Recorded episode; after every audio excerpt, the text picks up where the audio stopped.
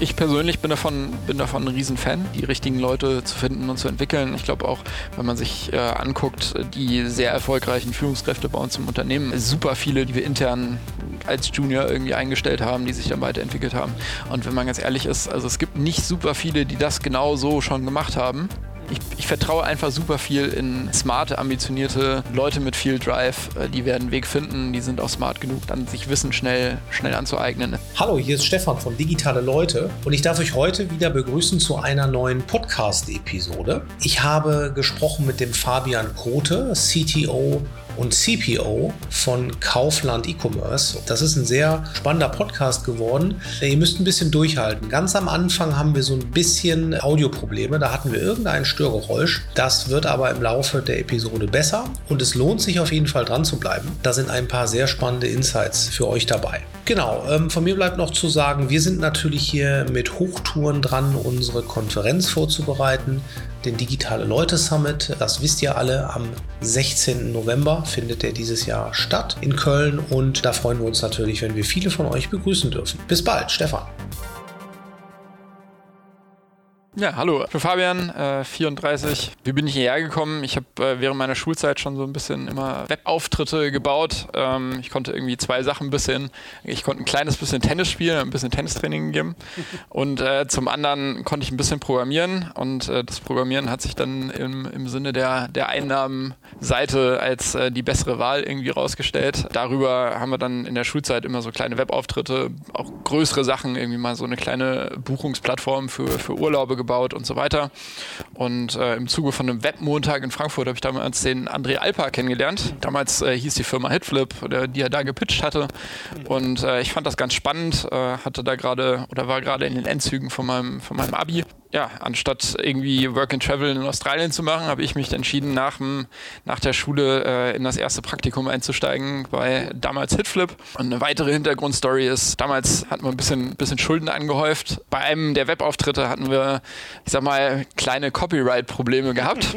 Und ähm, Getty Images war das damals und äh, das war eine kleine Pizzeria-Webseite, eigentlich nichts Großes, da haben wir irgendwie drei Pizzen für bekommen. Aber eben, da waren ein paar äh, Bilder die, äh, dabei, die nicht äh, hätten dabei sein sollen und ich musste mich nach dem Abi eben damit beschäftigen, wie kann ich von diesem Schuldenberg wieder runterkommen und äh, Tennistraining, das wären viele Stunden gewesen und deswegen äh, habe ich dann gedacht, ich mache ein Praktikum, da war am Ende ein Bonus ausgelobt, damit wollte ich einen Teil meiner Schulden dann am Ende wieder zurückzahlen und genau, ich bin dann nach dem Abi drei Monate in, in Köln gewesen gewesen, habe äh, da dann für, für Hitflip damals programmiert, äh, wollte danach oder der Plan war danach studieren zu gehen, das habe ich dann auch gemacht und bin dann in meinem fünften Semester äh, oder vierten Semester, glaube ich, in Darmstadt studiert an der TU, äh, bin dann schon nach Köln gezogen und bin dann äh, nach, nach Darmstadt gependelt, weil ich eh mehr in Köln war als in Darmstadt mhm.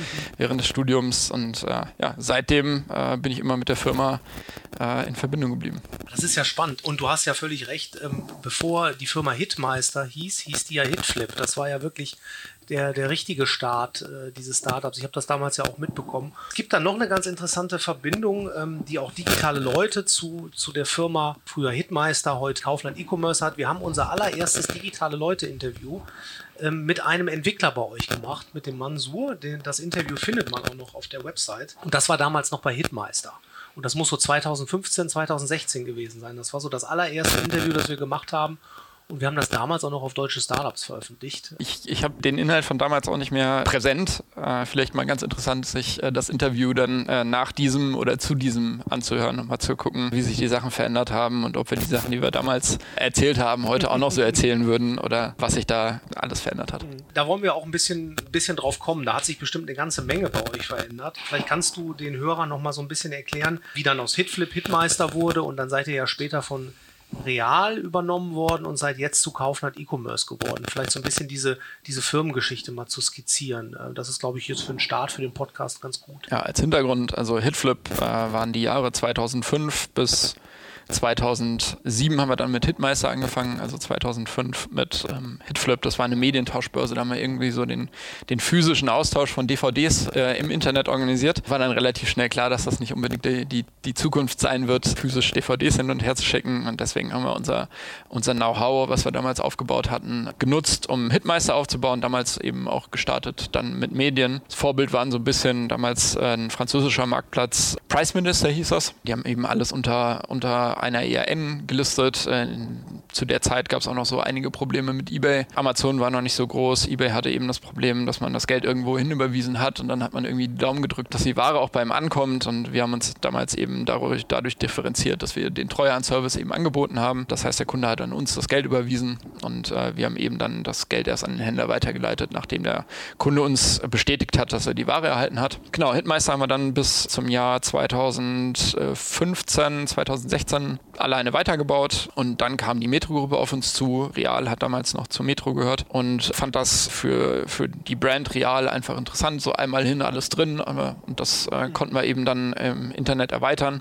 Das hat sich ganz gut ausgespielt. Als Hitmeister hatten wir nie das große, das große Marketinggeld und die Möglichkeit, wirklich eine große Marke aufzubauen, was im, was im E-Commerce relativ wichtig ist. Und mit Real haben wir eben eine, eine coole Brand bekommen. Also vielleicht nicht die E-Commerce-Brand bis dahin, aber ich glaube, verglichen mit Hitmeister war das ein ganz schöner Schritt nach vorne. Ich erinnere mich noch, dass wir so an, dem, an, an den Tagen vor dem Rebranding am Tag irgendwie so 200.000 Euro Umsatz gemacht hatten über die Plattform und am ersten Tag nach dem Rebranding haben wir gestaunt, äh, dass da auf einmal ein Millionenbetrag stand am nächsten Tag. War natürlich sehr, sehr überraschend und waren heilfroh, dass die Plattform irgendwie gehalten hat. Aber ich glaube, für alle war es einfach äh, sehr, sehr beeindruckend zu sehen, wie viel so eine Marke am Ende ausmachen kann. Und ja, dann ging das bis, ich glaube, 2020, Ende 2020. Irgendwann gingen dann die Gespräche los mit der, mit der Schwarzgruppe für Kaufland. Und Anfang 2021 haben wir dann die Plattform gerebrandet. Jetzt verfügbar unter kaufland.de und die Arbeitgebermarke war halt vorher äh, Real Digital und ist jetzt eben Kaufland, Kaufland E-Commerce. Mhm. Ähm, genau. Und auch personell in der Zeit. Ich meine, damals äh, im ersten Verkaufsprozess kann ich mich noch daran erinnern, die Foliensätze, die man dann mal vorbereiten darf. Auf einer Folie muss ich eben das Tech-Team irgendwie vorstellen und äh, das hat damals halt auf eine PowerPoint-Folie äh, gepasst, aber mit Bildern und Beschreibungen pro Person. Und da waren noch ein paar Azubis dabei. Das heißt, äh, in, zu dem Zeitpunkt äh, bei dem Verkauf an, an die Metro-Gruppe müssen wir irgendwo im Tech- und Product-Bereich äh, unter 20 Leute gewesen sein. Mhm. Und wenn man sich das heute anguckt, dann haben wir die 300er-Marke geknackt, liegen irgendwo bei 310, 320 Mitarbeitern im Tech- und Product-Bereich. Insgesamt müssten wir etwas über 600 Leute sein. Mhm. Ganz spannender Prozess gewesen. Absolut, das ist natürlich eine, eine große Entwicklung. Und das ist ja interessant, dass du den Titel CTO und CPO hast. Da können wir vielleicht ein bisschen auf eure Produktorganisation eingehen ähm, und auch ein bisschen auf den Tech-Stack, wie ihr das aufgebaut habt. Das ist vielleicht ganz interessant. Du hast das ja auch gerade schon so beschrieben. Ne? Im, im Tech- und Product-Bereich seid ihr so und so viele Leute. Vielleicht fangen wir damit mal an. Wie ist denn das aufgeteilt? Wie seid ihr von der Produktorganisation aufgestellt? Der Titel äh, CTO und CPO ist, glaube ich, so ein, so ein bisschen ein, auch eine historische Sache. Ich habe immer, also ich habe Wirtschaftsinformatik-Hintergrund. Ich habe mir sehr für die Technik, aber auch das Produkt interessiert und ich glaube einfach, dass die, dass die Technik kein Selbstzweck ist, sondern Enablement für einfach irgendein cooles Produkt für den Kunden zu bauen und wir leveragen oder wir, der, der Unterschied äh, ist, dass wir halt versuchen, Technologie effizienter und besser einzusetzen als unsere Mitbewerber, um dafür am Ende des Tages ein cooleres Produkt für unsere Kunden zu bauen. Also Technik ist eigentlich der, der Enabler für, für das Produkt. An mich reporten dann natürlich jemand, der das Produkt verantwortet und jemand, der sich auf, ja, auf Engineering fokussiert. Also in der Geschäftsführung bin ich einfach für die, für die Bereiche ähm, zuständig. Das heißt, ihr habt dann noch einen Head of Product? Genau, wir haben, wir haben einen VP Product, äh, VP Engineering, darunter dann Directors und äh, dann Head-Offs und äh, dann eben die Individual Contributor. Und insgesamt sind wir so aufgestellt, wir haben ungefähr, äh, ich glaube, es müssten knapp 30, 30 Produktteams sein. Die sind aufgeteilt in mehrere Areas. Ich glaube, wir haben sechs Areas oder sieben verschiedene Areas. Ein Head-Off ist immer verantwortlich für eine Area und ein Director dann für mehrere Areas äh, und der VP dann quasi für die, für die gesamte Organisation respektive Engineering oder mhm. Product. Und die Teams sind eben crossfunktional aufgestellt, ähm, unterschiedlich äh, je nachdem, was es jetzt wirklich für ein Team ist. Ein Infrastrukturteam ist natürlich ein bisschen anders gestafft als ein, als ein äh, Team, was einen starken Customer-Fokus hat. Aber wir gucken schon, dass die Teams irgendwie so eine Mission haben, crossfunktional cross-funktional aufgestellt sind und einfach wir die verschiedenen Blickwinkel und äh, Fähigkeiten der Mitarbeiter da irgendwie in einem Team bündeln. Und ähm, seid ihr dann auch ähm, entlang der User Journey aufgestellt mit euren äh, Produktteams? Kannst du hast gesagt, ihr habt sechs Bereiche. Kannst du die mal so ungefähr aufzählen? Also wir haben einmal so Explore und Discover, das heißt, äh, diese Area oder der Bereich äh, fokussiert sich auf, ich sag mal, alles, was Traffic-Akquise und auch dann den, den Prozess bis zum Warenkorb ausmacht. Dann haben wir einen Bereich Order und Buy, der eben alles ab dem Warenkorb bis hinten zur Bestellbestätigungsseite betreut. Dann haben wir eine Area After Sales, die betreut so ein bisschen die Account Area, die Kunden, wenn die Retouren ihre Bestellung einsehen wollen, Retour einleiten möchten und so weiter. Plus die ganzen Interfaces für die, für die Callcenter, die ganzen Prozesse dort. Supply Chain Technologies, die Kollegen kümmern sich vor allem darum, die Prozesse im, im Direct Sales, also wir sind ja auch selber Händler auf der Plattform, verkaufen selber, wo hinten dran auch nochmal ganz viele Dropshipper und verschiedene Leger hängen, diese ganzen Prozesse und äh, Software dafür zu bauen. Wir haben ein Team äh, Developer Experience und Platforms, das heißt, äh, das ist ein sehr technisches äh, Enablement, äh, eine Enablement Area, die quasi die Produktteams enabled, die ganze Software schnellstmöglich zu bauen und ganz einfach zu deployen und zu warten eine Area, die Cell heißt, äh, die konzentriert sich im Prinzip auf alles, was die Händler an Tools und Anbindungen äh, benutzen und die wir dort äh, zur Verfügung stellen. Eine gewisse API-Kommunikation, ähm, also wir sind mit super vielen Drittparteien irgendwie per API verbunden und das wird alles in diesem Bereich oder in der Area dann abgedeckt. Das war jetzt so ein bisschen so die, diese Produktbereiche. Kannst du vielleicht einmal grob skizzieren, welche Technologie ihr nutzt? Also das wird ja ein, ein riesiger äh, Tech-Stack sein, aber vielleicht kannst du das mal grob skizzieren. Das ist immer ganz interessant. Wir haben angefangen mit super viel PHP. Funktioniert, ich glaube, wenn man das ordentlich programmiert. Ich bin ja immer noch ein Fan von. Ich glaube, dass, dass das für viele Einsatzbereiche, wenn man schnell, ähm, schnell Sachen bauen möchte, äh, sehr gut funktioniert. Im E-Commerce, glaube ich, für eine Webseite einfach ganz gut funktionieren kann. Wir haben inzwischen die BFF-Layer, also wir haben so einen Backend für Frontend-Layer dazwischen, den schreiben wir viele in, in Node.js oder Go. Die ganzen Backend-Services äh, sind dann entweder in PHP, Node Node oder Go geschrieben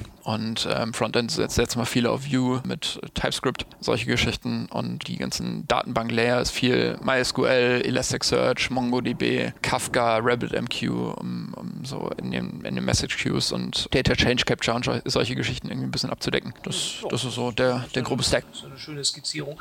Bevor wir jetzt ein bisschen auf das, ähm, auf eins der ersten Themen springen, was würdest du sagen von deiner Arbeit? Ist das mehr CTO oder mehr CPO? Also, was jetzt diese beiden Titel? Oder würdest du sagen, das ist für dich eigentlich komplett verschmolzen und das ist ein Thema? Aber, oder kannst du das so ein bisschen benennen, so die Anteiligkeit in deiner Arbeit? Das hängt immer so ein bisschen vom Zeitpunkt ab. Es, es gibt immer so, ich würde sagen, in, zu mancher Zeiten fokussiert man sich mehr auf das eine oder das andere und ähm, im, Im, Moment mache ich auf jeden Fall mehr Engineering als mhm. Product, aber das liegt einfach daran, dass, dass äh, die Product-Seite äh, super funktioniert im Moment. Wir so ein paar Themen im, im, Engineering haben, wo wir uns weiterentwickeln möchten und da habe ich ein bisschen mehr Fokus gerade da drauf. Aber ich glaube, am Ende des Tages müssen wir immer gucken, dass die beiden Sachen einfach super gut äh, zusammenarbeiten mhm. und äh, das Alignment zwischen den beiden Sachen herzustellen, ist, glaube ich, am Ende der Fokus wenn du das in Personalunion machst, sollte das ja auch ähm, dann ganz gut klappen. Das ist natürlich schon sehr weit oben dann aufgehangen, dass das halt wirklich auch äh, gut ausgerichtet wird und äh, gut zusammenarbeiten kann. Ne? Am Ende ist es eine Titelfrage. Ne? Also bei uns äh, heiße ich halt CTPO und äh, CTPO ist CTPO ah, ja. ist ja glaube ich der modernere. Ja. Gibt's immer gibt's immer öfter oder ich ah, habe den jetzt auf jeden ja. Fall irgendwie öfter öfter mal gelesen. Aber ich, ich vergleiche das immer mit am Ende des Tages gibt es auch CEOs, wo, einen, wo dann ein CTO und ein CPO hinberichten. Ja? Äh, und bei uns teilt sich dann es eben äh, in der Geschäftsführung unter mir dann auf. Mhm. Und von daher, ich glaube, das ist jetzt nichts komplett Ungewöhnliches. Irgendwo müssen die zwei Sachen zusammenkommen und äh, ich habe einfach äh, historisch in der Firma immer so ein bisschen äh, dieses Themenfeld äh, bagert und deswegen habe ich dann äh, eben einen, einen VP Engineering und VP Product, die an mich berichten. So, hallo, hier ist Stefan nochmal. Ich möchte euch natürlich auch noch einmal darauf hinweisen, dass wir unsere Konferenz wieder durchführen dieses Jahr, den Digitale Leute Summit. Wie in den letzten Jahren werden wir im November, genau genommen am 15. und 16. November in Köln, im Palladium und im E-Werk unsere internationale Konferenz wieder durchführen. Wir haben schon wahnsinnig spannende Speaker wieder gewonnen. Ähm, schaut euch das mal an auf der Seite digitaleleute.de slash summit. Und wir haben Zusagen mittlerweile von HubSpot, von Otto, von Zalando. Wir fliegen eine Head of Product Management von Twitch ein aus den USA. Wir haben Kollegen von Project A vor Ort. Und äh, das Programm entsteht gerade noch, aber auf der Seite sind schon sehr, sehr viele Speaker zu sehen. Und ja, wir würden uns freuen, wenn ihr wieder vorbeikommt. Die Veranstaltung gliedert sich wie in den letzten Jahren in zwei Tage. Am ersten Tag gibt es Ganztagesworkshops, wo ihr wirklich den ganzen Tag mit Experten zusammen an einem Thema arbeiten könnt. Und am zweiten Tag, das ist der Hauptkonferenztag, findet die Konferenz im Palladium und dieses Jahr auch zum ersten Mal im E-Werk statt. Ja, wir freuen uns natürlich, wenn ihr alle kommt. Schaut mal rein und ja, hoffentlich bis zum November. Okay, dann starten wir doch mal so in, in das eine Fokusthema, das wir uns ein bisschen vorgenommen haben für, für diese äh, Aufnahme. Und zwar fand ich das auch sehr spannend ähm, zu sehen. Ich habe das so am Rande ein bisschen mitbekommen, dass ihr wirklich sehr früh als Organisation auf den Remote Trend dann mit aufgesprungen seid, als es dann wirklich äh, mit Corona gestartet ist und alle wirklich nach Hause mussten und äh, von dort aus arbeiten mussten, habt ihr sehr schnell gesagt, okay, wir nutzen das jetzt als Chance und äh, rufen wirklich für die komplett, fürs komplette Team, für die komplette äh, Tech-Organisation aus, äh, dass ihr Remote First arbeitet. Äh, das fand ich schon sehr spannend. Da wart ihr wirklich eine der ersten von denen, die das vorher noch nicht gemacht haben und die dann halt gesagt haben, okay, jetzt sind wir schon mal in der Position, jetzt setzen wir das auch komplett ein. Wie kam das, dass ihr so schnell da drauf gesprungen seid? Also ich glaube, unsere Firma, ähm, wir zeichnen uns immer damit aus, irgendwie schnell Entscheidungen zu treffen und ähm, haben da auch eine sehr gutes, ein sehr gutes Klima in der Geschäftsführung, diese Themen dann auch anzugehen und zu entscheiden. Also wir, wir haben das nicht nur für Tech and Product gemacht, sondern die ganze Company direkt. Äh, ich meine, im, im März damals äh, 2020 wurde das Office zugemacht und ich meine, dass wir im April oder Mai dann entschieden hatten, dass wir das permanent beibehalten. Und wir hatten ein, Business, was in dem Moment natürlich, wir haben krass in einem, in einem bestimmten Zeitfenster von, von Corona auch profitiert. Und uns war klar, dass wir äh, gute Leute brauchen und viele gute Leute brauchen. Und rund um Köln ist das einfach eine Herausforderung. Und wir haben in den ersten sechs, acht Wochen gesehen, dass es äh, sehr gut funktionieren kann. Wir haben natürlich auch ein dankbares Setup gehabt. Ne? Also wir hatten äh, arbeitsmitteltechnisch waren wir schon immer so aufgestellt, dass wir Google Meet hatten. Wir hatten Miro schon im Einsatz. Also wir hatten eigentlich alle Tools, um, um schon remote zu arbeiten. Im Einsatz, wir hatten einen, wir haben natürlich äh, eine, eine sehr,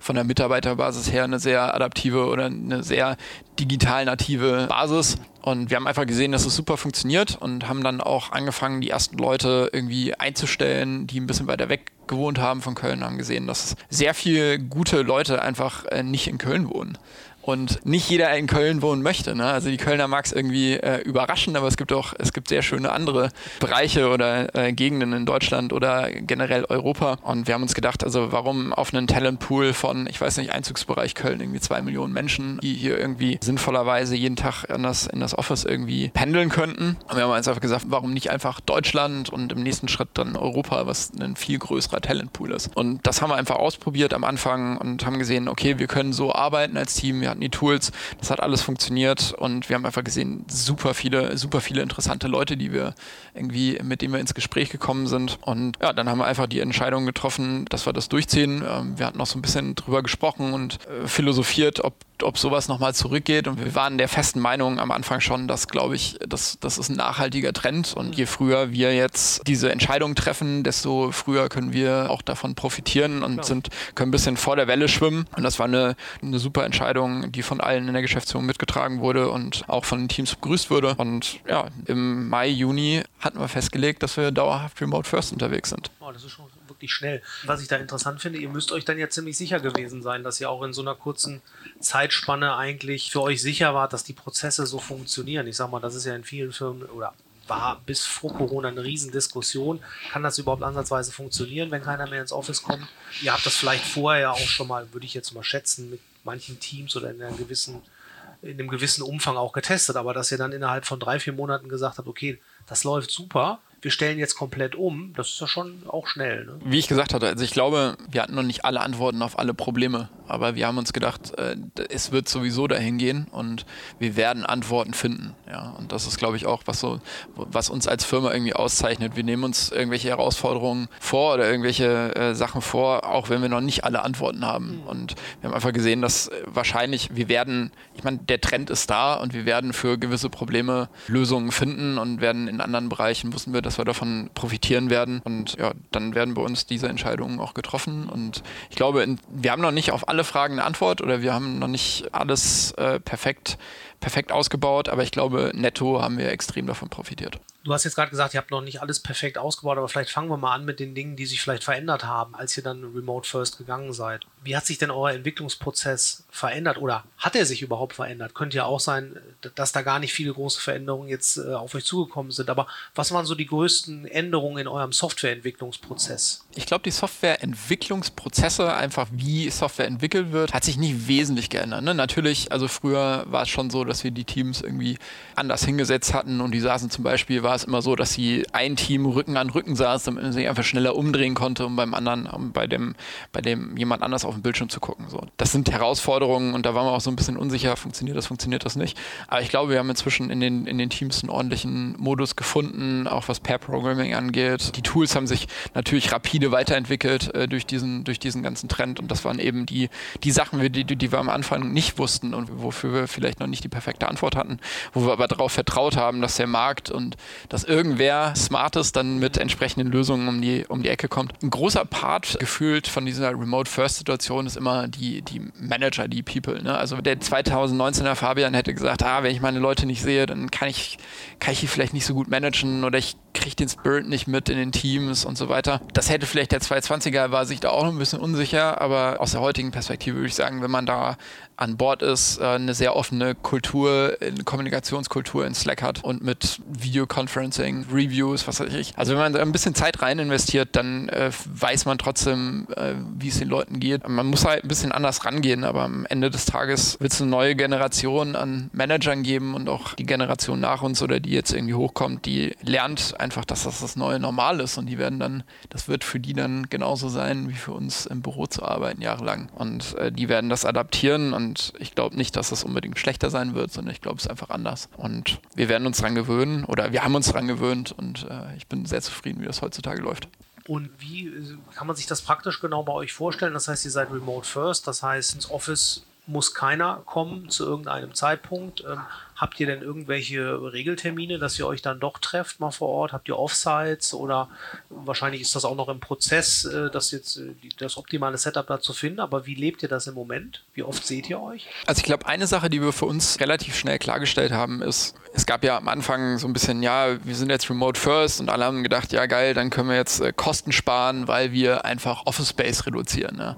Und wir haben von Anfang an gesagt, also das ist keine Kosten, also es ist kein Cost-Cutting, was wir hier betreiben wollen, sondern die Kosten oder das Geld wird einfach anders investiert. Ja? Also wir werden natürlich perspektivisch ein bisschen weniger Office-Fläche haben, weil wir nicht, äh, weil nicht einfach alle gleichzeitig im Büro sind. Aber das Geld werden wir anders investieren müssen. Ne? Also das Geld investieren wir eben dazu, dass wir die Teams irgendwann zusammenbringen müssen. Aber wir müssen die Teams auch nicht zwingenderweise hier im Büro zusammenbringen. Ja? Also wenn ein Großteil des Teams irgendwo in Berlin oder was weiß ich wo sitzt, dann gibt es vielleicht auch coole Locations dort, wo man die Teams zusammenbringen kann. Und wenn man sie zusammenbringt, dann bringt man sie vielleicht auch nicht nur pur, damit man jetzt acht Stunden Stunden im gleichen Raum sitzt und irgendwie auf seinen Computer äh, eintippert, sondern die Zeit, die wir dann da miteinander verbringen, verbringen wir vielleicht anders miteinander. Und wir müssen es natürlich trotzdem irgendwo, der Mensch braucht diese Beziehungen und es ist natürlich viel schöner, wenn ich mit jemandem zusammenarbeite, den ich auch irgendwie kenne und mit dem ich schon mal drei Bierchen getrunken habe. Und da wird das Geld hinfließen. Und da werden wir oder da müssen wir investieren. Und das sind die Sachen, die sich einfach ein bisschen verändern. Äh, bei uns muss keiner ins Büro. Alle Besprechungen sind per se äh,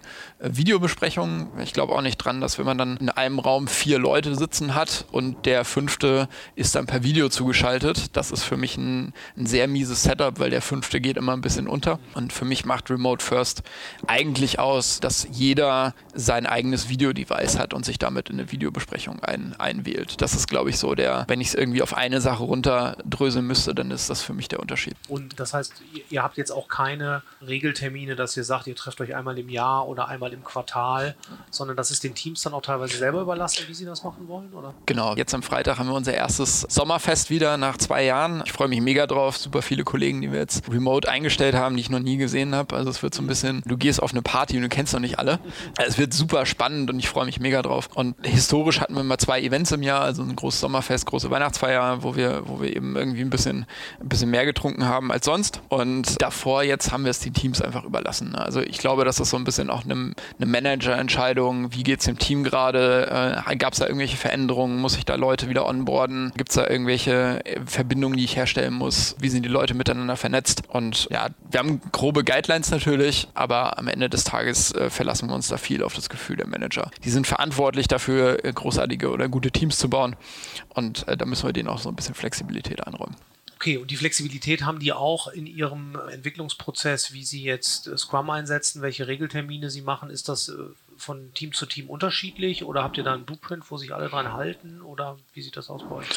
People over Process, würde ich sagen. Also es gibt Teams, die befolgen das ein bisschen strikter als andere. Manche machen Kanban, am Ende muss das Ergebnis zählen. Wenn es gar nicht läuft in einem Team, natürlich gucken wir ein bisschen rein und äh, geben dann auch äh, mal Empfehlungen ab. Aber am Ende des Tages, glaube ich, gibt es Teams, die ganz unterschiedlich arbeiten und trotzdem erfolgreich sind. Und wir haben da, wir sind da sehr wenig dogmatisch. Und wie hat sich euer Team jetzt ausgebreitet über Europa oder über Deutschland? Gibt es da irgendwelche äh, Remote-Hotspots, wo jetzt mehrere neue Leute sitzen? Oder kristallisiert sich da schon was raus, in welchen Städten ihr am meisten Leute noch mit dazugenommen habt?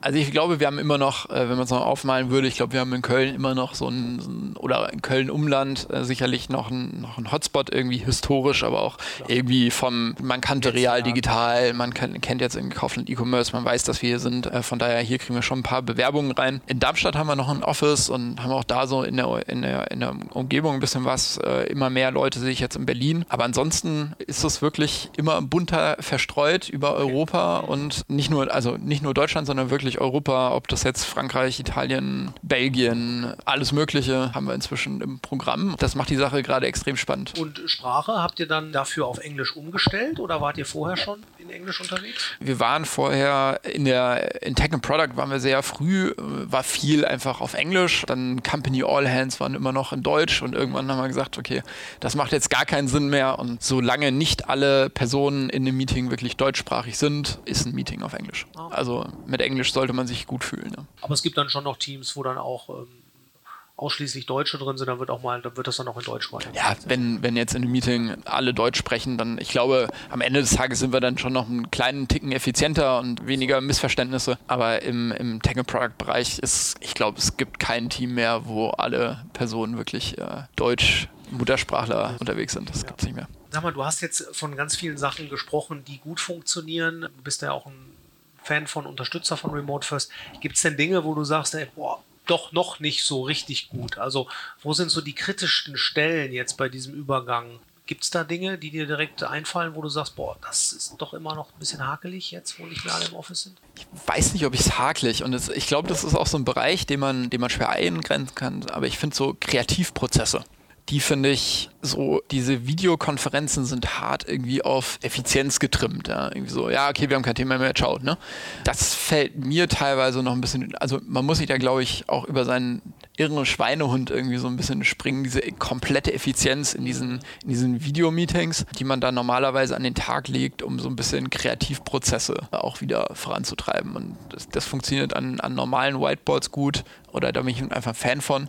Aber wenn man, wenn man das so ein bisschen, wenn man sich in diesen, diesem Modus, wenn man sich einfach ein bisschen Zeit nimmt, auch äh, geht das, finde ich, auch remote. Was ich jetzt immer mehr mache, auch das Slack-Feature Huddle einfach. Ne? Also äh, mit bestimmten Personen, ich arbeite irgendwas ab, aber hänge trotzdem irgendwie in einem Huddle mit allen rum und muss nicht erst einen, einen Knopf drücken, um irgendwie zu sprechen und wird dann halt auch so ein bisschen mehr zwischen den Zeilen wieder gesendet. Und man muss sich einfach so ein bisschen auch die Zeit einräumen, die man früher in den Gängen irgendwie verbracht hat und äh, nicht hundertprozentig Arbeitsthemen besprochen hat. Die Zeit muss man sich irgendwo wieder ein bisschen, bisschen schaffen, um diese Kreativsachen ein bisschen in Gang zu kriegen oder einfach mal mehr telefonieren, den Telefonhörer wirklich in die Hand nehmen und nicht alles schreiben. Und auch da werden wir Wege finden. Ne? Und ich würde jetzt kein großes Gap zu davor mehr ausmachen, aber Kreativprozesse sind natürlich immer noch, du siehst nicht, was du verpasst hast. Ne? Klar. Das, das kannst du nicht genau sehen. Ne? Nur du, man hat natürlich schon das Gefühl, wie ist die Innovationsgeschwindigkeit? Äh, Gibt es neue Initiativen, die entwickelt wurden? Oder fällt das jetzt irgendwie komplett zurück, seit man remote ist? Das, das kann man wahrscheinlich auch dann erst über eine längere Zeitreihe sich dann auch wirklich anschauen. Ja, ich finde, heutzutage kriegen wir fast mehr kreative oder wir probieren mehr neue Sachen aus als, als vorher. Da würde ich uns nicht im Hintertreffen sehen. Das haben wir, glaube ich, ganz gut hingekriegt. Wir haben natürlich, klar, ob du jetzt, äh, weiß ich nicht, wenn du jetzt ein Auto, ein physisches Auto, also ein physisches Produkt baust, ist es vielleicht nochmal was anderes in den Entwicklungsprozessen. Aber wir haben natürlich auch mit einem, mit einem komplett digitalen Produkt ein sehr dankbares Setup für Remote First, das muss man dazu sagen. Ja. Okay, vielleicht schließen wir dieses Remote-Thema jetzt hier ein bisschen ab und gehen nochmal zu dem zweiten Schwerpunkt, den wir haben. Und zwar wollen wir darüber sprechen, was es mit der Autonomie der Teams so auf sich hat, wie das funktioniert bei euch und wo, wo es da Grenzen gibt. Und auch ein bisschen, wie jetzt vielleicht dieser Remote-Ansatz äh, das beeinflusst hat.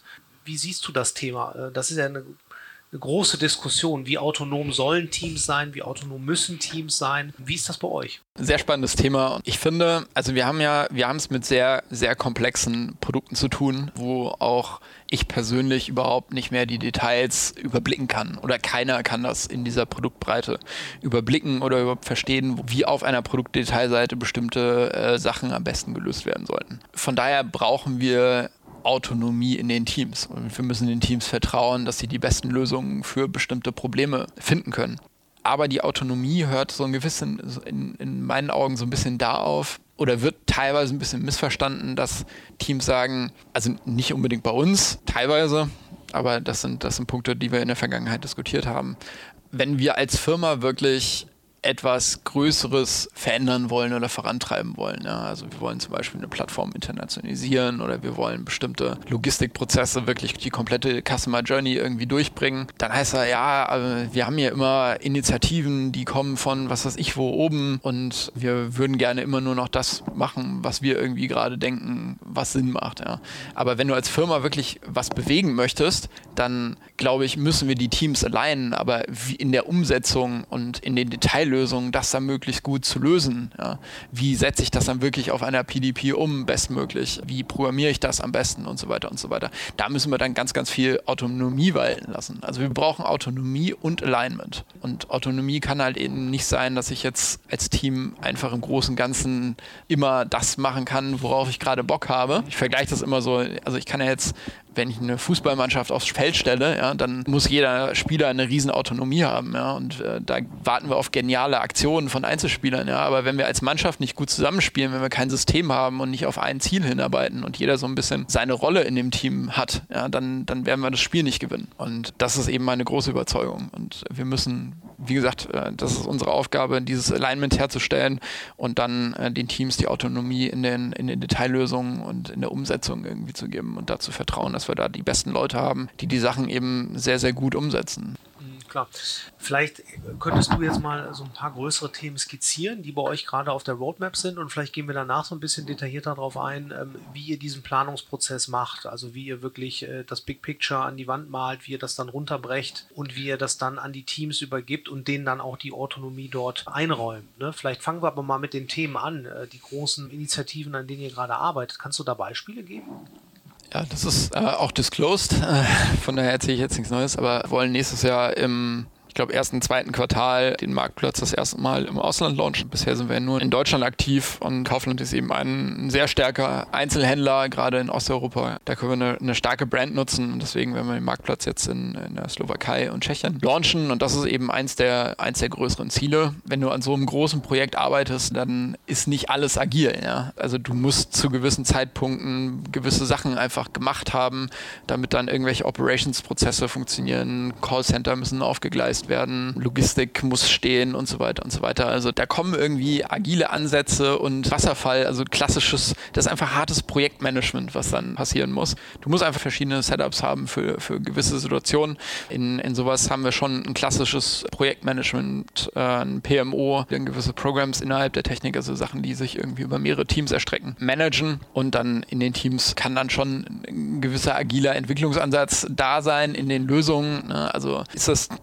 tschechische Verständnis von der Produktdetailseite, genauso wie das von den Deutschen. Ne? Also da kann schon ein agiler Entwicklungsprozess dann mhm. rauskommen, aber am Ende des Tages äh, die, den, den, das, das ganze Ding irgendwie in, in den Kanon zu bringen, der ordentlich funktioniert miteinander, das ist am Ende des Tages äh, so ein bisschen eher Wasserfall als agil.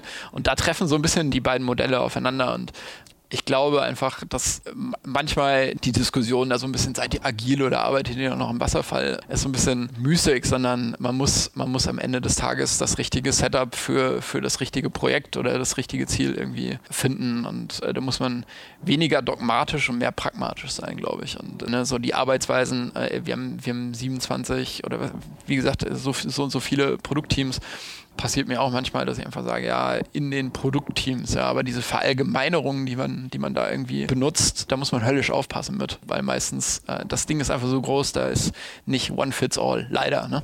Also ja. wird die Sache vereinfachen. Aber das hört sich dann schon wirklich ähm, auch ein bisschen wie ein, wie ein Wasserfall an. Nehmen wir jetzt mal dieses Projekt ähm, ganz konkret, dass ihr den, den Marktplatz dann im Ausland launcht. Da habt ihr dann einen Manager für oder mehrere für gewisse Stränge oder wie kann ich mir das vorstellen? Also wir teilen meistens auf in, in den Operations-Teil und den Tech- and Product-Teil mhm. und es gibt jemanden, der das irgendwie übergreifend macht, dann gibt es jemanden für den Operations-Teil und dann gibt es auch in den einzelnen Bereichen nochmal äh, Leute, die dann die ein bestimmtes Projektmanagement dort unter, übernehmen und irgendwo kommt das dann halt bei den äh, Produktmanagern an, die das dann so ein bisschen ein, einplanen müssen. Aber auch da, ne, also da heißt halt, sei um 15 Uhr oder am 31.08. Mhm. bitte an dem Ort. Da gucken wir, dass wir einen gewissen Status über die ganze, über das ganze Produkt irgendwie haben und das und das soll bis dahin funktionieren. Mhm. Und äh, bis dahin haben die Teams dann eben die Autonomie, das äh, so umzusetzen, wie sie es möchten. Sie müssen halt nur am 31.08. bitte an diesem Ort sein. Ja? Und in der Detailumsetzung brauchen wir dann ganz, ganz viel Autonomie. Da haben wir die Experten in den Teams sitzen. Ich glaube, die, die, die Formulierung des, wie die da hinkommen, da müssen wir denen dann eben viel Freiheit einräumen. Ja gut, das ist natürlich wahrscheinlich auch dann teilweise ein Spagat, weil die Teams ja auch noch ihre anderen Themen haben und dann gibt es wahrscheinlich dann immer mal ähm, bei den einen wahrscheinlich das Interesse, wir wollen neue Sachen machen, wir stürzen uns jetzt mehr auf die neuen Themen, die da sind und die anderen sagen vielleicht, okay, wir haben aber auch ganz viele Dinge, die wir in der inkrementellen Weiterentwicklung unseres Kernproduktes jetzt verbessern wollen. Wie gleicht ihr das denn aus? Ist das etwas, was der, der PO im Team äh, mit seinem Vorgesetzten macht? Oder vielleicht kannst du das nochmal ein bisschen genauer beschreiben. Ja, am Ende des Tages, also wenn Internationalisierung ist einfach, da hängt in der Firma super viel dran und wenn jetzt ein Team sagt, ja, da, wir wollen dann einfach nicht am 31.10., wir würden lieber irgendwas anderes machen, dann hat der Rest der Firma da nichts von. Ne? Also ja. es gibt halt gewisse Themen, die müssen halt einfach gemacht werden, ähm, damit wir auch als Firma weiterkommen. Und das alles, was darüber hinausgeht, wo ein Team eben äh, Zeit hat, dann andere Sachen zu machen, setzen wir einfach drauf, dass da dann mit dem klassischen Baukasten oder mit den klassischen Werkzeugen die, die Sachen identifiziert werden, die den höchsten Impact haben. Und da verlassen wir uns auch drauf. Äh, da geben wir den Teams nicht viel vor. Immer wieder überraschend, äh, welche coolen Sachen da am Ende rauskommen, wenn man den Leuten da die Autonomie eben gibt, äh, kreative Lösungen zu finden und Sachen auszuprobieren und so weiter. Ja. Vielleicht nochmal so, so ein kleines bisschen konkreter. Ich versuche immer ein bisschen so rauszuarbeiten, wie dann wirklich die, die Prozesse bei euch sind in der, in der Organisation der Produktteams. Wenn ihr jetzt so eine, so eine strategische, strategische Initiative habt, wie wir launchen zum Tag X, soll der Marktplatz in Land XY gelauncht werden wie brecht ihr das dann runter? Da gibt es dann einen äh, Projektplan. Kann man sich das so vorstellen wie in noch, ich denke dann immer direkt an MS Project oder so. Das ist also so, ja. so, so, eine fürchterliche Erinnerung irgendwie. Aber wahrscheinlich gibt es so eine Art Projektplan. Wenn wir dann launchen wollen, brauchen wir zu den und den Terminen, brauchen wir jetzt diese, äh, diese Dinge. Wie geht das dann über an die Produktteams? Also wie bringen die das in ihren Backlog? Wer ist dafür verantwortlich, dass das dann, sage ich mal, von diesem Projektplan wirklich übersetzt wird in die Backlogs der Einzelteams? Welche Termine finden da statt? Wer spricht da mit wem? Also als erstes haben wir company-wide OKRs, die wir, die wir festlegen. Ne? Also für Internationalisierung zum Beispiel stehen da jetzt äh, ein Objective, irgendwie wir wollen internationalisieren und dann gibt es gewisse Key Results, die wir erreichen wollen. Also wir wollen zu einem gewissen Datum, haben wir gesagt, wollen wir die Händleranbindungen stehen haben und ein gewisses Set schon an, an Offers für diese Länder irgendwie auf der Plattform haben. Der nächste Milestone ist irgendwie, wir wollen die erste, die erste Testorder auf einem Live-System durchführen können äh, mit einer Bezahlmethode und das und das soll alles stehen. Und der dritte ist dann irgendwie ein Soft-Launch, der vierte ist dann irgendwie ein Marketing-Launch und so weiter und so weiter. Das wären jetzt die Key Results zu dem Objective, das auf einer Firmenebene Ebene ist. Genau, von da aus geht das dann einfach runter in die, in die Areas und die Teams. Ne? Die müssen dann herausfinden, äh, was muss ich dafür tun, dass das an diesem Zeitpunkt passiert. Also dann gibt es noch, das PMO arbeitet dann irgendwie mit Monday nochmal, äh, wo das dann alles getrackt wird, ob wir da irgendwie auf, auf grün, gelb oder rot sind in den einzelnen, in den einzelnen Teilbereichen. Das tracken wir dann irgendwie mehr so auf Department-Level. Und dann auf Area-Ebene zum Beispiel obliegt es dann wirklich den, den Head-Offs, wie sie, in welchem Modus sie dann wirklich ihre Sachen planen möchten. Wie gesagt, da geben wir kein Tool vor und so weiter und so weiter. Oder geben auch keinen Prozess vor. Das heißt, die mit dem sind das nicht angehalten, sich eigene OKRs für ihren Bereich zu machen. Die können das. Da, genau, es gibt dann Area OKRs, wo das dann nochmal runtergebrochen ah, wird.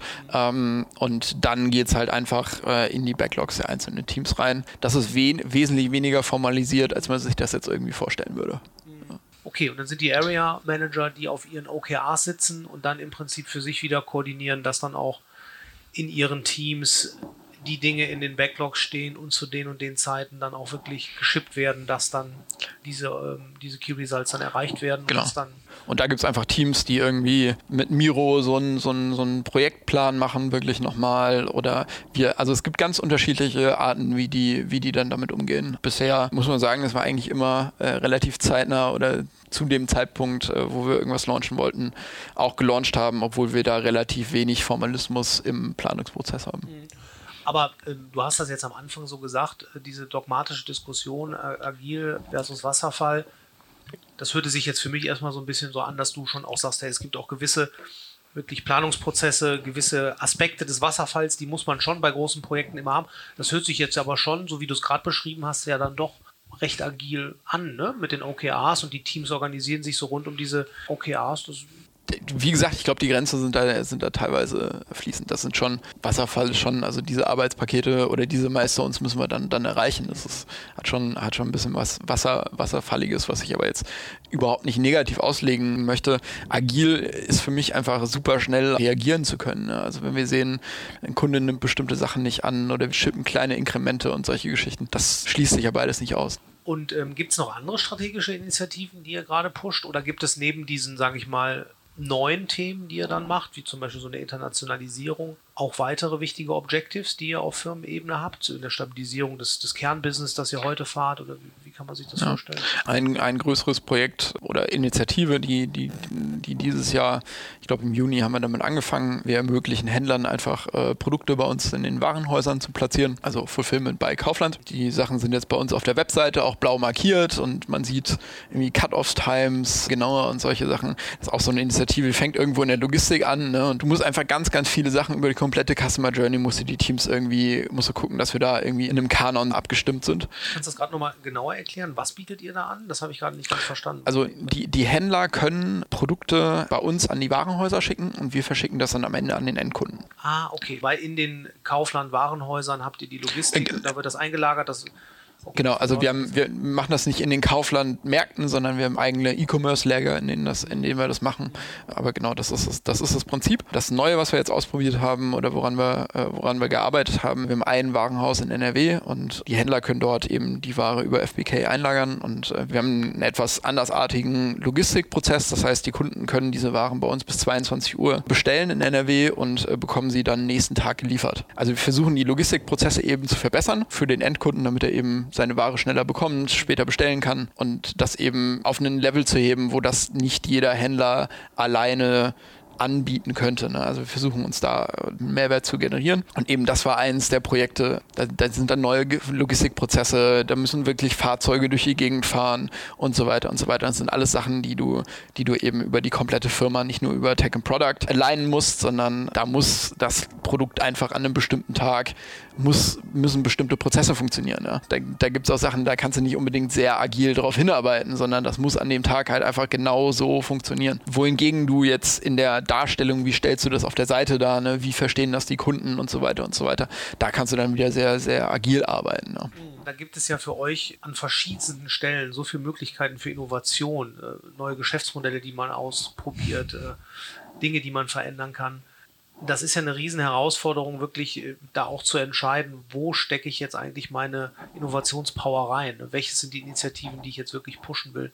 Wie funktioniert das bei euch? Auf welcher Ebene passiert das? Passiert das auf der Ebene ähm, eurer Geschäftsführung oder in welchen Gremien wird das, äh, sage ich mal, die übergreifenden OKRs fürs Jahr für Kaufland äh, E-Commerce für euren Bereich, wo werden die gesetzt? Also die, die, die Ideen und die Impulse kommen natürlich von, von überall, aber am Ende müssen wir, müssen wir uns als Geschäftsführung dann halt einfach die Gedanken machen, wo wollen wir jetzt rein investieren und wo wollen wir unsere Ressourcen irgendwie allokieren. Wir versuchen möglichst breit einzusammeln, weil wir nicht glauben, dass wir alles sehen oder sehen können, aber am Ende sind wir die Leute, die, die dann die, die Allokationsentscheidungen treffen müssen. Ja. Klar, ihr müsst ja auch gucken, wo ihr die Ressourcen dann habt, wer welche Leute habt da gerade zur Verfügung. Was sind denn da die Bereiche? Vielleicht können wir da so ein bisschen Bogen schließen und auch nochmal zu eurem zum Hiring-Thema und zu dem Remote-First-Thema kommen. Wo sucht ihr denn gerade am meisten Leute oder welche Bereiche baut ihr am meisten auf? Natürlich im Entwicklungsbereich, also äh, Entwicklung, Produktmanagement, Data Engineering, Analytics, also dies, die komplette. Also, alle, das wäre also jetzt erstmal genau, ja, ja. alles. Ja. Genau, erstmal alles, aber auch in den in den Operations-Abteilungen äh, fitte Businessleute, einfach Leute mit viel mit viel Drive, viel Passion und einfach die die Lust haben in einem in einem dynamischen Team irgendwie Sachen mit anzuschieben. Und ich glaube, äh, manchmal wird Erfahrung ein bisschen überbewertet und man braucht einfach smarte Leute, die viel, viel Bock haben und äh, den, den Weg finden werden. Ich glaube, so sind wir als Firma groß geworden. Ne? Also als wir angefangen haben, haben wir auch noch nichts gemacht. Das Einzige, was wir hatten, war extrem viel Motivation und ein bisschen Kreativität und äh, viel Glauben daran, dass wir es am Ende doch irgendwie schaffen können. Genau die Leute brauchen wir auch weiterhin. Das heißt, du hast gerade gesagt, Erfahrung wird manchmal auch ein bisschen überbewertet. Das heißt, ihr heiert auch in den Juniorrollen äh, durch die ganze Bank? Oder weil äh, das habe ich schon auch viel im Markt gesehen, dass dann immer wieder gesagt wird, oh nee, am liebsten würden wir natürlich schon die erfahrenen Leute haben und selber ausbilden ähm, ist vielleicht gar nicht so einfach, aber das hört sich jetzt so an, dass ihr sucht auch Juniors in, in verschiedensten Bereichen. Ich persönlich bin davon, bin davon ein Riesenfan, die richtigen Leute zu finden und zu entwickeln. Ich glaube auch, wenn man sich äh, anguckt, die sehr erfolgreichen Führungskräfte bei uns im Unternehmen, super viele, die wir intern als Junior irgendwie eingestellt haben, die sich dann weiterentwickelt haben. Und wenn man ganz ehrlich ist, also es gibt nicht super viele, die das genau so schon gemacht haben ich, ich, vertraue einfach super viel in smarte, ambitionierte Leute mit viel Drive. Äh, die werden einen Weg finden, die sind auch smart genug, dann sich Wissen schnell, schnell anzueignen. Es gibt natürlich Positionen, People Management, keine Ahnung, wo eine gewisse Erfahrung hilfreich ist. Aber äh, wie gesagt, das ist nicht alles. Ja, das ist doch ein ganz schönes Schlusswort, dass du so ambitionierte Leute suchst hier für dein Team. Fabian, vielen Dank für das Gespräch. Hat mir sehr viel Spaß gemacht. Ja, auch. Dankeschön. Ja. Und ähm, für alle, die Fabian und das Kaufland-Team ein bisschen genauer kennenlernen möchten, da wird auch ein Teil des Teams vor Ort sein, bei uns auf der Konferenz, im Digitale Leute Summit am 16. November in Köln. Und äh, ja, wenn Fabian da rumläuft, könnt ihr ihn einfach anquatschen, oder? Du wirst doch auch da sein. Ich äh, werde da sein und äh, meistens bin ich der Typ, der eine Kappe aufhat. So wie heute im Gespräch. genau. Fabian, vielen Dank. Dankeschön. So, hier ist Stefan nochmal. Das war die Episode mit Fabian Kote. Ich hoffe, ihr habt ein paar spannende Insights mitgenommen für eure tägliche Arbeit. Und mir bleibt jetzt nur noch einmal auf unser Bootcamp hinzuweisen, der Digitale Leute School. Wir bilden dort Product Owner aus in zwölf Wochen in einem Online-Bootcamp. Schaut euch das mal an unter digitaleleute.de slash school. Der erste Kurs der ist jetzt bald durch. Der geht noch bis Mitte November und wir starten dann unsere nächste Batch im Januar. Schaut euch das doch mal an. Vielleicht ist das für euch interessant oder jemanden aus eurem Umfeld, der in die Rolle des Product Owners einsteigen möchte. So, dann bis bald. Euer Stefan.